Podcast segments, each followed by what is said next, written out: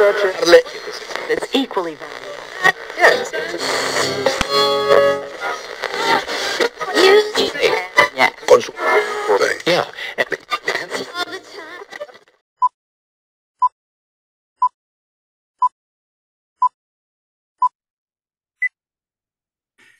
Estamos en un nuevo viernes, ya a la mitad del mes de julio. Estos días se van como, Como el agua, como sí, el, como el agua que cae todos los días aquí en la Ciudad de México. Yo no sé decir si es que ya me estoy haciendo vieja o qué show, pero es que yo me acuerdo, ah, simpático, que cuando era niña un montón y ahorita me distraigo y ya es tarde.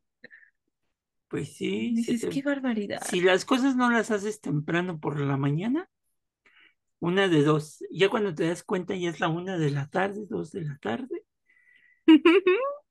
Y ya es hora de comer y tú, ya es hora de comer y aparte, Gina, el cielo se empieza a oscurecer y ya valiste. Además, así porque es que aquí en la Ciudad de México, no sé en sus ciudades, pero está poniéndose la cosa rara. Hagan de cuenta que en las mañanas hace un frío así interesante, no tan frío, pero sí es frío para ser mañana de julio. Y entonces este, después empieza a salir el sol, ya un calor avasallador, pero en serio, o sea, de que aquí uno tiende la ropa temprano, entonces tiendes la ropa y como eso de la, o sea, si la tienes como entre las 8 o las 9 como eso de las 11 ya está seca, la bajas, subes la siguiente lavadora, se seca, la bajas, pero no te atrevas a tender otra porque entonces ya viene la lluvia y pues ya no. Sí, ya, ya si intentas subir una a la una de la tarde, Gina, No, ya, ya estás perdido. Se te secará Ah, en dos días más, ¿no? ujú. Sí, no, no, mejor no lo hagan. O sea, si ya pasan las dos, absténganse. Sí, porque se empiezan, empiezan los nubarrones.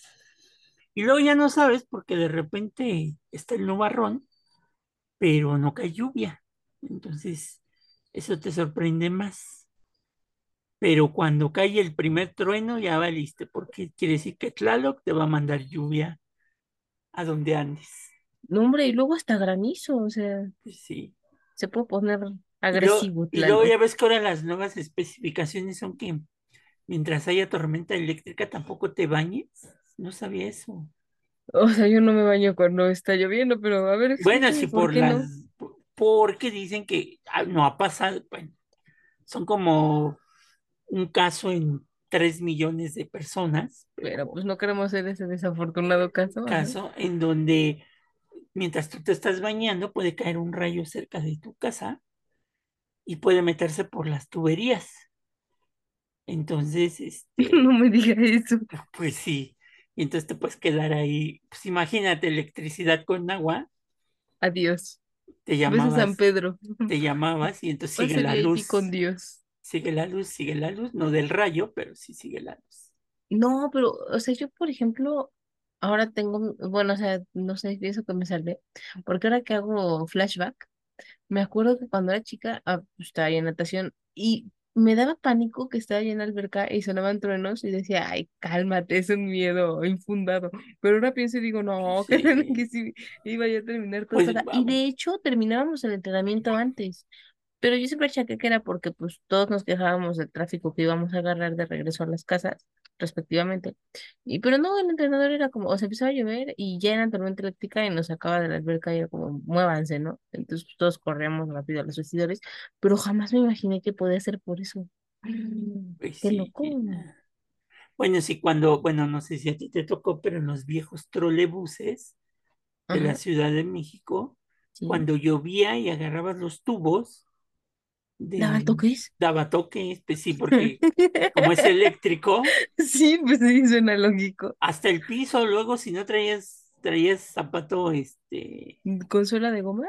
con sola de goma, sentías como toquecillos en, en las plantas de los pies. No manches. O sea que y habría un seguro para eso no sé si había un seguro, pero, es muerte por pero de que te daba el toque, te daba el toque. Y, qué no, y no de los que te hacen reír. Entendí. No, o sea, o Tardé, sea, tardé. te- híjole, no, si te falta, te Qué falta, mal Gina. está. ¿Qué tal que nos está escuchando audiencia joven? Ustedes no entiendan, preciosos. No, no. Es- No, yo creo que la audiencia joven ya está terminando de carcajearse cuando tú apenas estás entendiendo, Gina. Bu, bu. Sí, pero de los de maquinita, Gina, no sé qué te imaginaste. O sea, es que por eso los hombres viven menos. Yo me acuerdo que tenía compañeros bien locos en la secundaria. Saludos si nos están escuchando. Bueno, no todos, algunos no creo que los saludaría tan amenamente. Pero bueno, este, y se daban toques. O sea, me acuerdo que hasta compraron maquinitas. E incluso Sí. luego agarraron la onda de traer como juguetes así que parecían chicles o llaveros. Ajá. Y das toques y tú.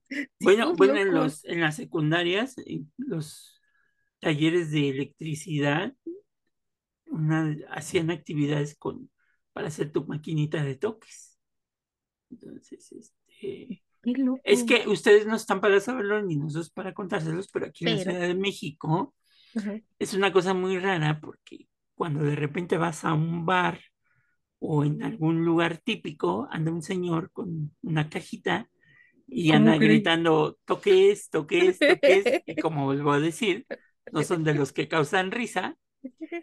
Y entonces, este, pues, tú le das 10 pesos y, y- y es la prueba de valentía. segura. No es la prueba de valentía porque pues vas de lo menos a lo más y hasta que ya sientes que la... a mí me pasó una vez que ya cuando, hasta donde llegué, creo que llegué como al 8, ¿no? Porque creo que es el Pedí. 10, el máximo. Ah, ¿qué tal? eh? Llegué como al 8, no, Gina, pero cuando solté el, el aparato, Ajá. este, pues, las manos las, las tenía yo como entumidas, o sea, no se me podían regresar a su forma normal. Se me quedaron como cuando agarras los dos tubitos, este, hasta que pasaron unos segundos y ya tu mano. Gente loca, ¿por qué hacen eso? Pues ya sabes, ya sabes, uno que- El alcohol hace que las No, pues ni el alcohol a veces, pero sí te crees valiente y dices, ah, yo puedo. O lo haces en grupo, ¿no? Uno lo agarra de un extremo y se Eso también lo, lo. O sea, ahora que lo pienso estaba mal y de hecho Ah, no debería decirlo, pero Sí, sí. no, no, no, no lo hice yo. loca. No, no, no, no lo hice yo. No, yo no estaba loca.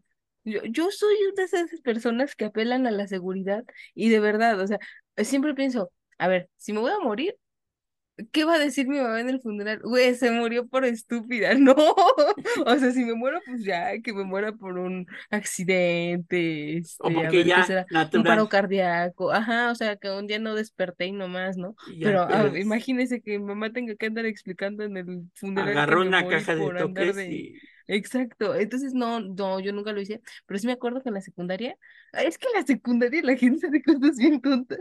Me acuerdo que estaban retándose a eso, o sea, que se agarraban en círculo y se daban toques y según esto la cosa era menos fuerte, pero dije, no, están estúpidos. Y me acuerdo incluso que una amiga tenía el cabello lacio, inmaculado, así preciso, y después de eso tenía el cabello todo electrificado y se veía muy gracioso. Y me acuerdo que el prefecto estaba bien enojado porque él nos había dicho que no hiciéramos estupideces y pues ahí estaba, ¿no? O, las personas que luego, compañeras. cuando no tienes gas o eso, Ajá. este, compras tus calentadores estos eléctricos, que lo que no debes de hacer es meter la mano, ¿verdad? Obviamente, para ver si ya está caliente el, el agua.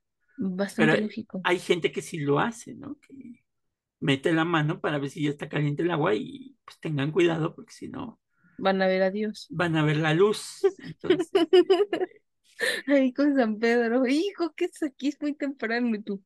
pero No. bueno, esos son los episodios que de repente pasan en la Ciudad de México a dos, dos citadinos como Gina y su servilleta, en donde pueden pasar miles de cosas. Pero bueno, Es un misterio todos los días. exacto, ya los dejamos con el episodio 130. Entonces, si vienen, si vienen aquí a la Ciudad de México, no este, no tiendan su ropa ya después de las 2 de la No, por tarde. favor.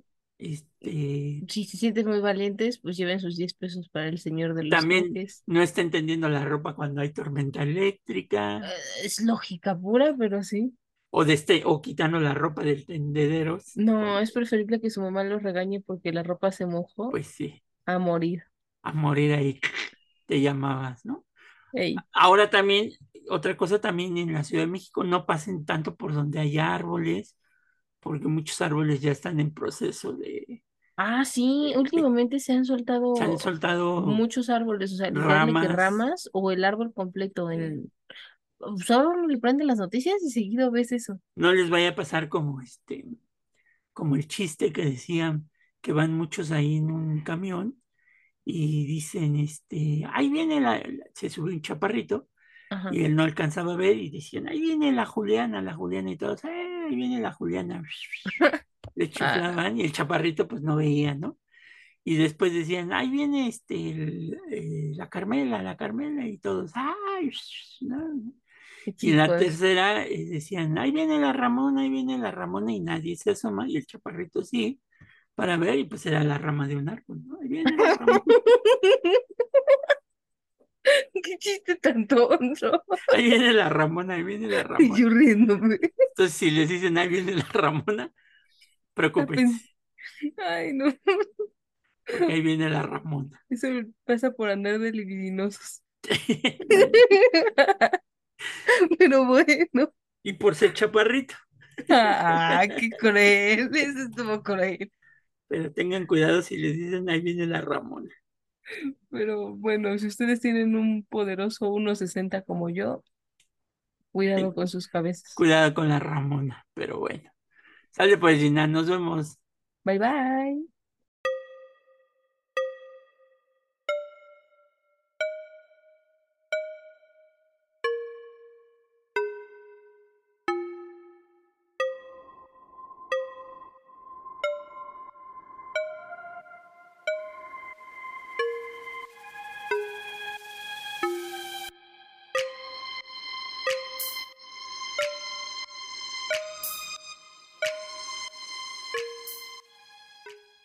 Bienvenidos al nuevo episodio de Café con Aroma de Historia, una narración histórica donde un servidor, Alejandro, le contará a Gina y a los presentes que nos escuchan un evento anecdótico de la historia de México que no encontrarás en otro lado y que podrás disfrutar mientras te tomas un buen café con nosotros. Buenos días, buenas tardes, buenas noches, buenas madrugadas tengan sus mercedes, porque hoy titulamos nuestro episodio 130, Enamorada. Eh, adentro. Eso sí me agrada. Hoy, hoy platicaremos en este episodio sobre la idea de que Marina, o Malinci, una mujer esclava regalada a los expedicionarios españoles en 1519, si realmente se enamoró del capitán Hernán Cortés tras convertirse en su concubina y, y como traductora también, y que no hay un fundamento histórico que nos diga que efectivamente pues se haya enamorado o que efectivamente haya vivido con Cortés o haya estado con Cortés, este, pues estando enamorada, ¿verdad? Qué loco. Entonces, veremos. vamos a darle a Gina una frase para que ella, que es muy ávida en sus pensamientos y sus frases, A ver. Para iniciar el episodio. Entonces, la frase dice así, porque eso nos va a dar la respuesta al final de la conclusión a la que queremos llegar, de que si Marina o Malinche, ojo, ya no dijimos Malinche, porque acuérdense que la semana pasada lo discutimos, Ya no. entonces vamos a ver si Marina o Malinche estaba enamorada. Y la frase dice así, y cito, el amor romántico es al patriarcado lo que el nacionalismo es al Estado-nación. Entonces, Oh. pi- piénsale, Gina, piensa. Suena, suena que vamos a terminar bélicos, ¿eh? Bueno, pues vamos a ver. A ver. En las historias del siglo XVI no hay la menor evidencia de una relación efectiva y mucho menos ama- amorosa entre Marina y el poderoso gobernador Hernán Cortés, posteriormente nombrado marqués del Valle de Oaxaca. Él apenas la mencionaba y solo, ojo con esto, para echarle la culpa de uno de sus peores crímenes, la masacre de miles de civiles desarmados en Cholula. Los tlaxcaltecas, por su parte, glorificaron a Malinci como la tejedora de las alianzas entre indígenas y españoles y la representaron siempre enfrente y más grande que el español a quien acompañaba, vestida con los más espléndidos huipiles, ¿no? Como ahora se está poniendo de moda, pero bueno. Sí. Pero nunca ofrecieron el menor indicio de que ambos tuvieran una relación efectiva. inclusive en la serie de Hernán, que se estrenó hace unos meses, hace un año, Ujú. ahí sí se pone, ¿no? Como que hasta Cortés se ponía celoso y todas las cosas, ¿no? Pero bueno, vamos a llegar a ese punto. ¿Pero celos enfermizos o de esos celos que dices, ah, no he perdido el toque, Medio chica"? tóxicos, medio tóxicos. Ah, ok, ok, ya.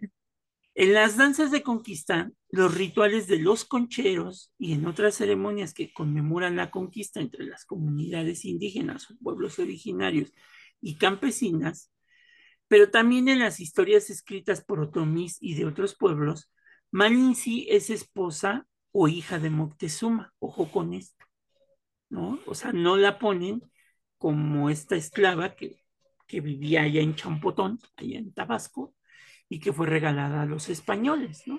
Este, a veces la ponen en estas danzas también como pareja de Cortés, e incluso como madre de los españoles, pero no es una mujer enamorada, ¿no? Ojo con esto. Porque muchas-. Sí, por porque muchas veces se pone eso, ¿no? Que, que, pues ella estaba enamorada, pero pues, vamos a ver. Romantizar Ajá. relaciones tóxicas. Exacto. El amor romántico entre Malinche y Cortés, pues es un invento literario y operístico del tardío siglo XVIII y XIX, concebido lejos de México, o sea, ni siquiera aquí, ¿no? Donde se dio, pues, la historia de estos dos personajes. La historia inventada entonces se ha repetido hasta volverse trillada. El encantador, peligroso, violento, pero sumamente viril don Hernán Cortés recibe como regalo en las costas de las exóticas tierras del México antiguo a una hermosa y desvalida cautiva, Marina, a quien usa como traductora. Y aquí viene la... Ajá, Es que e- esta parte me, me, me reí y hasta cierto punto es gracioso porque, o sea, es que siempre pasa así, ¿no? Es decir, en todas las historias de príncipes y princesas es algo así. De hecho, hay una escena en las últimas películas que ha hecho Disney Pixar, eh, eh, de Ralph el Demoledor, en donde se supone que están en una pijamada las, las princesas. princesas, ajá, y entonces entra Vanellope que sí es princesa, pero no es una princesa a la que estamos acostumbrados de, de ver en Disney. Y entonces este, entra en el cuadro y todas se sorprenden porque pues se supone que en ese momento solamente pueden entrar princesas, ¿no? Si no eres princesa no puedes entrar.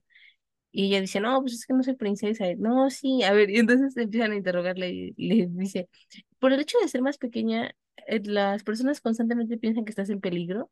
Y así, regularmente te sigue un hombre alto, fuerte, y las personas piensan que tienes una relación con él. Sí, sí, ay, entonces sí eres una princesa. Y entonces ahorita me dio risa, porque justamente, o sea, Exacto. estamos escribiendo lo mismo. Por lo tanto, podremos que pensar que Marina era una princesa. O sea, es un paradigma histórico que se ha marcado desde hace muchos años, no es de ahora, ¿no? Desde O sea, no es invento de Disney, ya No, venía, no.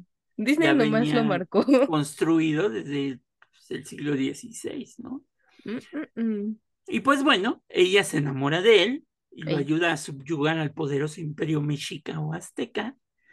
Él la libera, ojo con esto, él la libera Mm. de su condición de esclava y Hombre, la eleva a ser su compañera. No sé si me fue de Guatemala a Guatepeor, pero a ver. Ajá. Pero el enamoramiento no es enteramente correspondido por el capitán español, que la abandona en cuanto deja de serle útil como traductora. Sin embargo, fructifica en Martín Cortés, el primer mestizo fundador de una raza, o sea, el hijo que tuvieron, ¿no? eh, Pero bueno, esta historia no tiene nada que ver con lo que pudo haber sido la relación humana entre el capitán y su cautiva, pero sí corresponden los estereotipos de género que por muchos años se fueron construyendo, ¿no? Tanto raciales y continentales, en donde nos hablaban del pensamiento occidental de la época.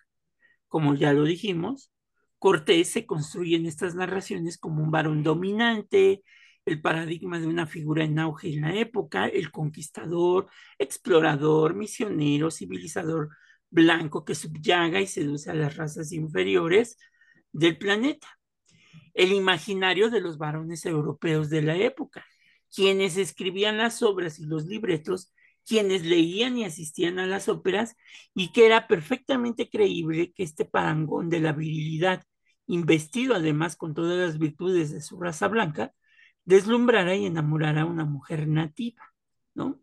que es un poco lo que plantea, por ejemplo, la película hasta cierto punto de, Mul- de sí no, no es Mulan, ¿cómo se llama la otra? La de, la de los conquistadores, colonizadores ing- ingleses que llegan, ¿cómo se llama? Este, Ah, ¿qué? Pocahontas. Pocahontas, Ah, Pocahontas. esa es otra princesa, ajá. Ajá, en donde ella, pues sí queda cautivada por la forma en que la película y la trama, Por John pues Smith, claro por que John sí. Smith, el güerito, ¿no?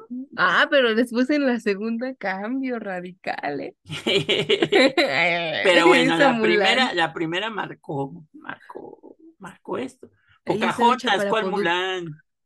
¿Qué dije? Yo dije Dijiste Pocahontas. Mulan, dijiste No dije ahorita. Mulan, Esa, no, no. dijiste, en la segunda cambia dijiste, esa Mulan, ¿Dije Mulan? sí, Ay, Dios mío, yo estoy bien y ahí está grabado, entonces lo puedes escuchar de que dijiste Mulan, pero bueno. La costumbre, me equivoqué. Y, y pues estas versiones llevaron a esperarse, pues que ella se rindiera ante su fuerza masculina y su superioridad histórica, ¿no? Es, es un, un punto que, que hay que marcarlo.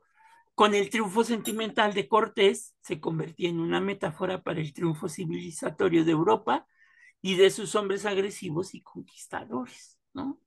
Entonces él era como que, y, y fíjate que hace poco, no voy a decir el podcast, pero escuché un podcast donde sí manejan esta idea de que inclusive Mm, Cortés pierde un, un barco, que él iba a llegar antes a Cuba, y pierde un barco porque supuestamente lo agarran en un lío amoroso.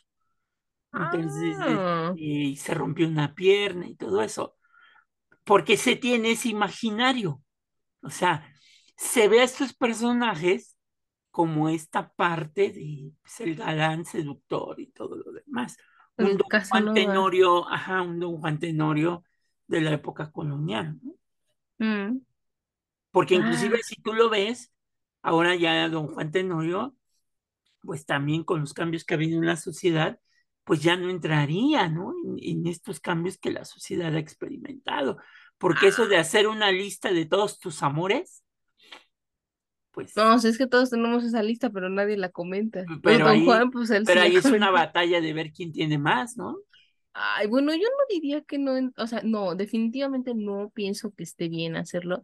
Sin embargo, todavía hay gente, o sea, en su mayoría hombres, porque no puedo excluir a las mujeres, porque también hay mujeres que hacen eso, pero en su mayoría son hombres que sí siguen comentando así Pues como si sí, fuera lista de trofeos y tú, wow, estás hablando de una claro, persona. pues claro. Entonces, ya desde esas épocas se tenía esta idea. Por el otro lado, la figura de Malinci o Marina, enamorada, pues está cortada de otras telas. Las representaciones de las Indias o de América tendían a feminizar y erotizar este continente y sus habitantes representándolas por medio de alegorías de doncellas desnudas y emplumadas, ¿no? O sea, las mostraban así a las, a las que nacían en América, ¿no? En un equívoco que surgió desde 1492, los europeos interpretaban el hecho de que algunas mujeres americanas usaran menos ropa y no cubrieran por completo su cuerpo como signo de su disponibilidad sexual. O sea, si está desnuda, pues está abierta a, a todo tipo de cosas, ¿no? Ay, qué raro, eso, eso Ah, siempre pero, ha estado ahí, ¿no? ah, ¿verdad? Ya, O sea, no, no, no me río, me río de impotencia, amigos, no crean que es por reírme. Ah, ¿verdad? No, porque sí ha estado, ¿no? Me dan ganas de morderme las orejas de coraje. La desnudez de Malinzi como mujer indígena corresponde también a los estereotipos orientalistas que exotizaban y erotizaban a las mujeres árabes y asiáticas y las convertían en objetos de deseo morboso de los europeos colonialistas. Pues sí, Mm, inclusive había exploradores europeos que nada más por eso querían llegar a Asia, porque decían que las mujeres asiáticas tenían otra forma de tener relaciones sexuales con los hombres. Ah, caray. ¿sí? Inclusive se aventaban ideas bien locas, ¿no? De que, de que inclusive las, las áreas genitales eran diferentes a las mujeres europeas, ¿no? Entonces, una cosa que para que, pa' que te cuento. No, gente El mismo loca. Marco Polo en sus viajes lo dice, que las mujeres de la China este, la parte genital la tienen diferente a las europeas. Vámonos, no, pues, está ruda la cosa, ¿eh? Está ruda por la idea que tenían. ¿no? Sí, sí, o sea, esos pensamientos arcaicos, ¿sabes? Y como habíamos hablado de la serie de Hernán, que se publicó en 2019 en televisión, Este cliché racista y sexista, pues se fue manifestando en esta serie, cuando la primera vez que aparece el personaje de Malinzi o Marina, se muestra desnuda, transformándola en un objeto sexual para el ojo europeo, antes que en un personaje que hable o que tenga siquiera Mm. O sea, las ponen así, cosa que si tú ves los códices, pues las mujeres indígenas no aparecían desnudas, No, jamás. ¿no? Es más, ¿sabías que eran mujeres? Porque unos, sus vestimentas eran diferentes a los hombres, o sea, ellas iban completamente tapadas. Y dos, el cabello.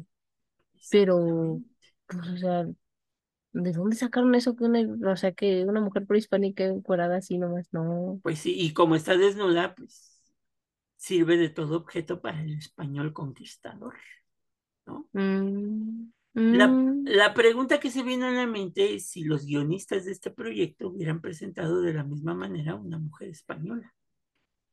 Mm.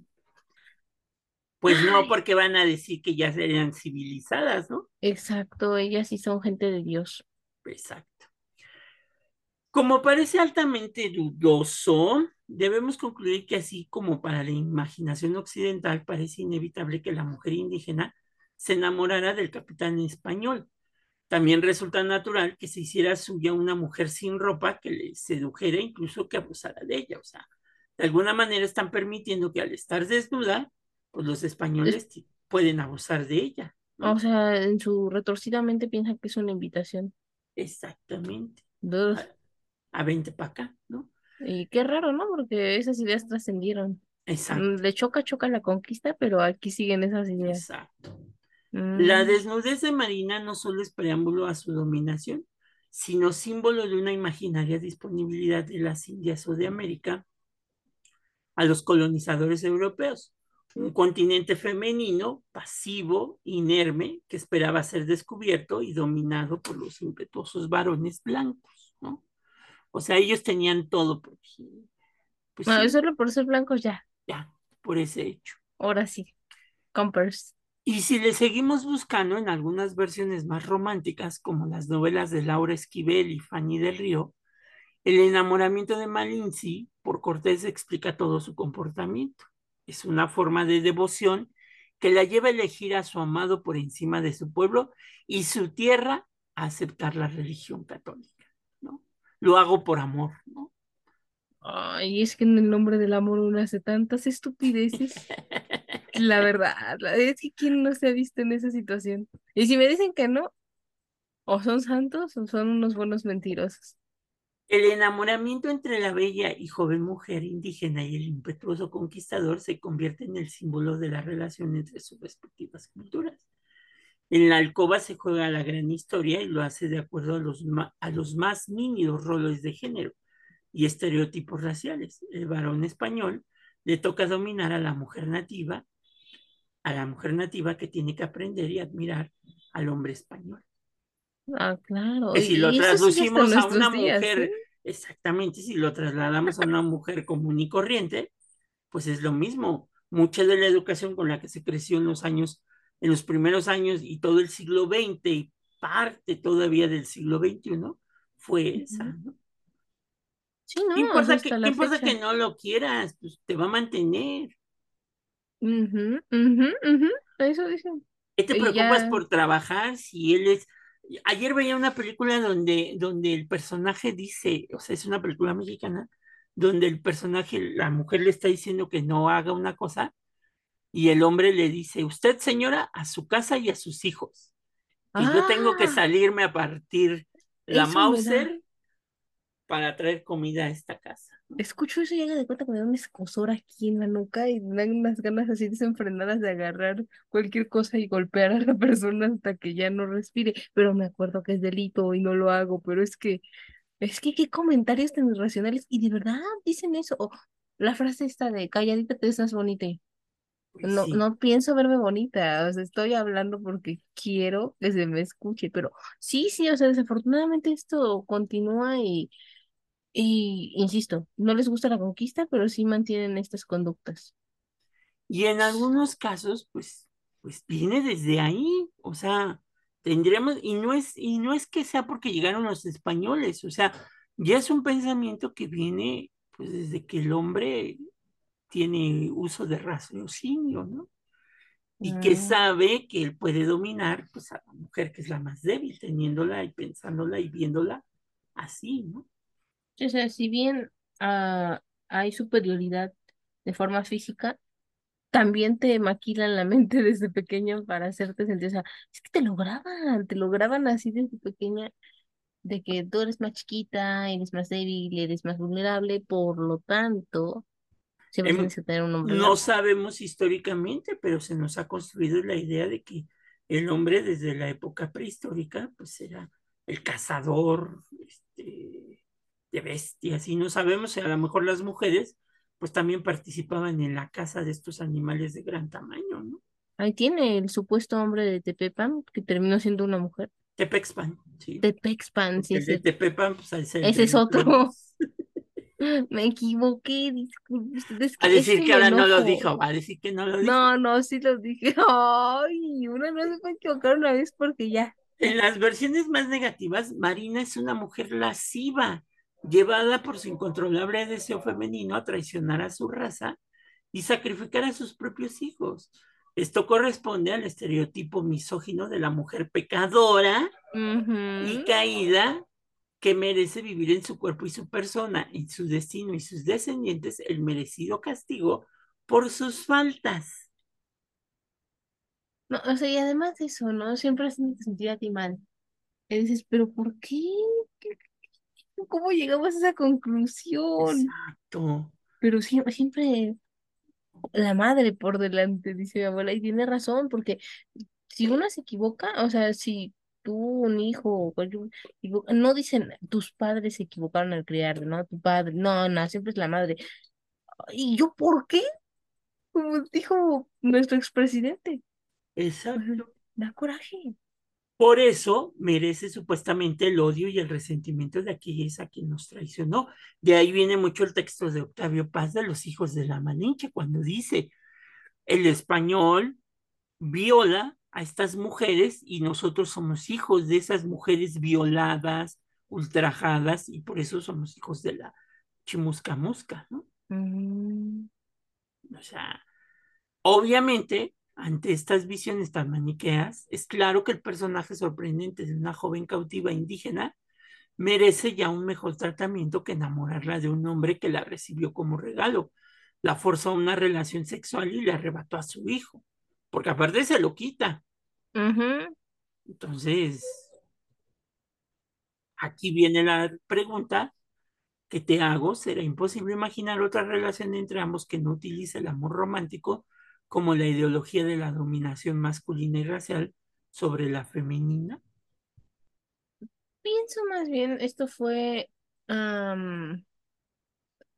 arreglado precisamente como para, o sea, lo romantizaron para que no sonara tan agresivo al momento de contar la historia, ¿no? Porque pues es más fácil decir que ella se enamoró y dejó todo por amor, a decir que en realidad pudo haber sido que ella pues vio que era la forma de sobrevivir, porque no puedo decir que sea Pues vivir, o sea, sí, de fue que te den cuello, de de que te den cuello como, como esclavas los, los mayas, a que, a que vengas del lado del que supuestamente tiene hasta ese momento poder, pues vas a buscar la manera de sobrevivir, y eso es por instinto. Eh, Claro, o sea, no, no es porque sea mujer, no, o es, es eso, es instinto. Cualquiera hace cualquier cosa por sobrevivir. O sea, ya llegando a esos límites, te olvidas de la ética, de la razón, ya solo buscas sobrevivir. ¿Por qué? Porque al final del día somos to- animales y Y de si, eso pasa. y si tú lo ves de este lado del charco, con la Ajá. visión de Marina, ahora imagínate del otro lado del charco,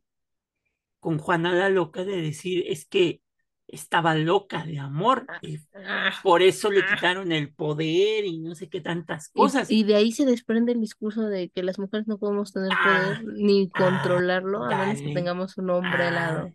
Andas descalza con clavos, pues De claro. verdad, o sea, yo me acuerdo en el derecho romano, es una materia obligatoria en los primeros semestres de derecho, incluso, o sea, se vio, eh, no lo marcan tanto en las clases porque, bueno, ese no es el punto, sino la figura como tal jurídica, pero me acuerdo que mi maestra sí nos hizo énfasis en buscar ese periodo de la historia y decía, es que vean cómo es importantísimo este paso en el derecho romano porque es la primera vez que se ve que una mujer puede tener posesiones sin tener un hombre al lado.